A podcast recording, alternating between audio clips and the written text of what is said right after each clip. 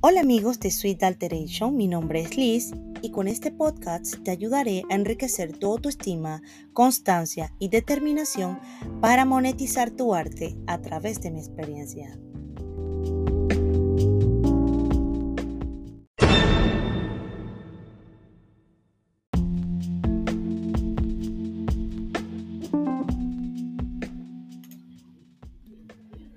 Hola, soy Liz de Sweet Alteration y hoy vamos a descubrir si eres un artista o un emprendedor.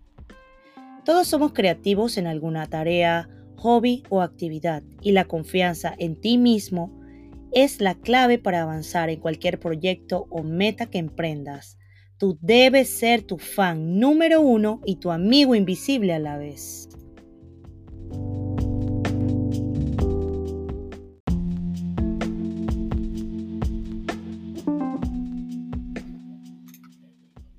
Durante mucho tiempo se ha mantenido un tabú acerca de que vivir del arte no es posible, debido a que los artesanos o artistas no son vendedores. Por esta razón, debes presentar tu proyecto, tu pintura, tu artesanía o tus galletas al público, darte a conocer, acompañado de una estrategia para crear buenas ventas.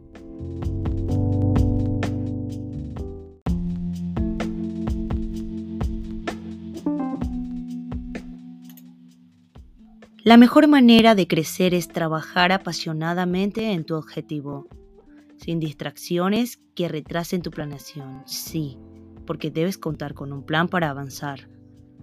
Desarrollar el talento, plasmarlo, comercializarlo sería la ecuación perfecta siempre y cuando no te desanimes si al principio el proceso es muy lento. Por eso, basada en mi experiencia, puedo brindarte algunas recomendaciones para identificar tu fuerte como emprendedor.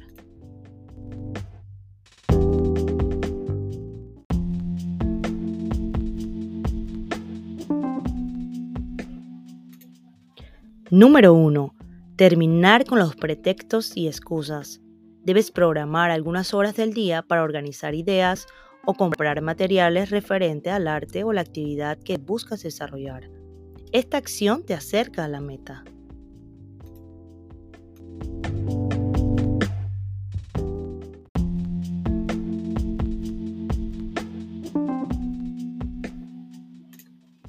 Número 2. Producir. Si eres pintor, pinta.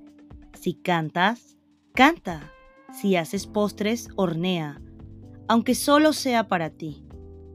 Al iniciarlo, esto creará un hábito para cuando lleguen tus primeros clientes, sabrás organizarte.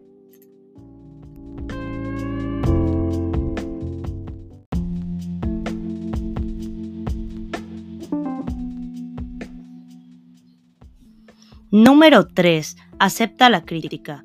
Cuando tenemos familiares o amigos cercanos a quienes le compartimos nuestro arte o emprendimiento, es muy importante que nos compartan su opinión acerca del producto, sin miedo a lastimarnos, ya que es un ejercicio enfocado a mejorar.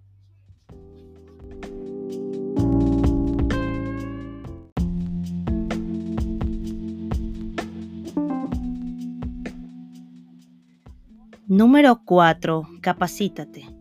La ambición como artista se centra generalmente en crear y muchas veces dejamos de lado el aprendizaje, nuevas técnicas o la formación en el oficio de manera certificada. Debemos prestar atención a este punto, ya que le otorga valor agregado al producto, a tu credibilidad y a tu experiencia.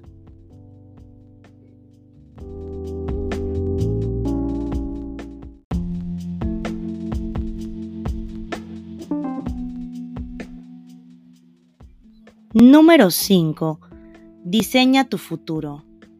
Una vez que descubres que tienes la capacidad, el conocimiento y las herramientas, puedes crear una travesía eficiente de tus sueños y metas establecidas, ya sea a corto o largo plazo.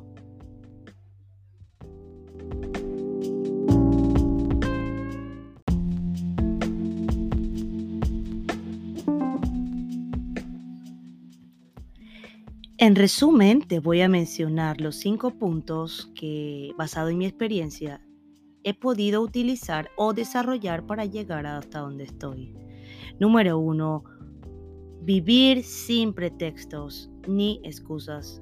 Número dos, producir. Muy importante, siempre mantenerse en marcha. Número tres, aceptar la crítica. Es súper importante conocer tus fallas o las mejoras que también te las hagan saber. Número cuatro, capacítate. Siempre es importante conseguir técnicas, aprendizajes, escuelas que te especialicen en tu arte. Número 5. Diseña tu futuro. Si ya conoces las técnicas, si ya sabes a dónde quieres ir, si ya sabes cómo te ves en unos años, tienes todo para empezar y salir adelante, pasar de un artista a un emprendedor.